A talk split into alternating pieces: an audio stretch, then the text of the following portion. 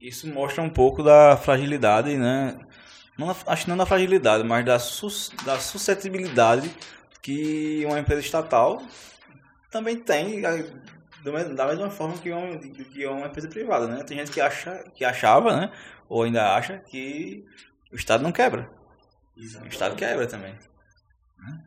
A gente consegue ver várias famílias aí passaram por, por dificuldades nos últimos, nos últimos meses do, do exercício de 2018 e eu imagino realmente como, como ser desesperador, porque é como se o governo não olhasse pro, pro, pro servidor. Exato. A gente viu policiais fazendo greve e passando meses sem receber salário, né? E, e, a gente, e como eu falei, a parte do orçamento familiar, imagine você ter os seus gastos fixos com filhos, escola, saúde, e, e, você, e você todo mês ficar aguardando do Estado uma posição de, não, esse mês a gente vai pagar, a gente não vai pagar. A incerteza, a incerteza total.